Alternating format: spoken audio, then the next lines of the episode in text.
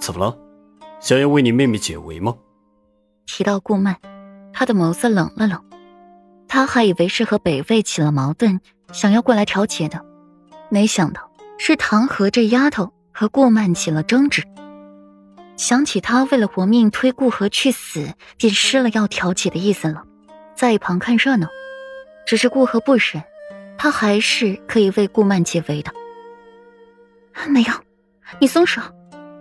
太热了。见顾河毫不犹豫的拒绝了，又看到他微红的脸颊，心下有几分明了，又握紧了几分顾河的手。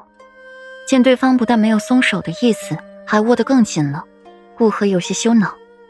顾曼的脸色铁青，看着自己长姐弃自己于不顾，和别人眉目传情的，心底就一次串起了小火苗，越燃越烈，成为燎火之源，从此一发不可收拾。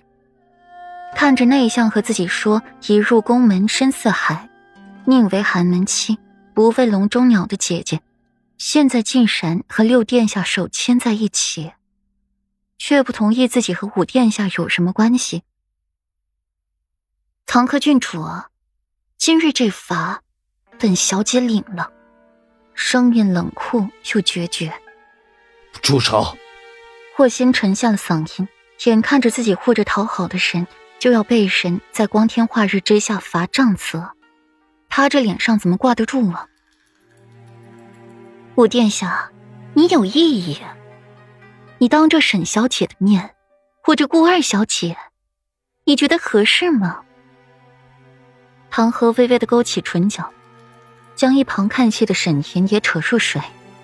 这平城五殿下痴情于沈头嫡小姐的事情，早已不是秘密了。沈银无辜的被牵扯，迷茫的眨眨眼，这怎么就不合适了？这挺合适的呀。霍心要是和顾曼有什么关系的话，她就可以不用嫁给霍心了。难怪这些日子霍心对她都不殷勤了，没想到啊，是移情别恋了。移得好。沈银暗暗给霍心竖起了大拇指。确实是有些不妥。顾二小姐千金之躯，如何能在大庭广众之下受此刑罚？这船上还有诸多男子，让人瞧去了，声誉尽毁。这又让顾二小姐有何颜面见人呢？还是请唐河郡主再三思量。这板子若是下去了，顾二小姐无颜见人不说，唐河郡主也难免落了一个刻薄、仗势欺人的名声。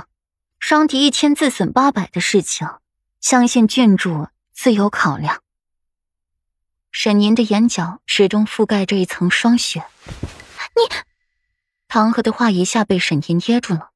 他以为沈宁也是贪恋皇子妃的，会站在他的一边，没想到沈宁居然帮着旁人说话。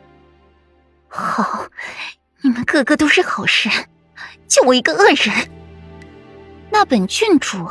今天就要把这恶人给做足了！给我打！唐河话音刚落，就有人上前就要摁住顾满，趴在长凳上。顾二小姐是本殿下未来的皇妃，你敢？看到这边的动静，轩辕彻缓缓眯起了眸子，微风拂过，墨发飞扬，挡住了轩辕彻遍布幽色的眸子。金冕，咱们北魏倒是不曾有东巡这般热闹。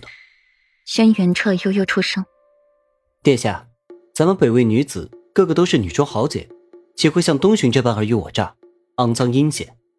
青棉不屑嗤笑：“好比修月小姐，就连挖坑都是明面上的，从不会背后里捅人刀子。用修月小姐的那番话，就是你还不配让本小姐为你绞尽脑汁、费尽心思的去对付你。”青棉，你要知道。女人之间的战争，可是比男人的战场要残酷多了。轩辕彻的眼眸有些涣散，北魏权贵女子间的战场，他没经历过。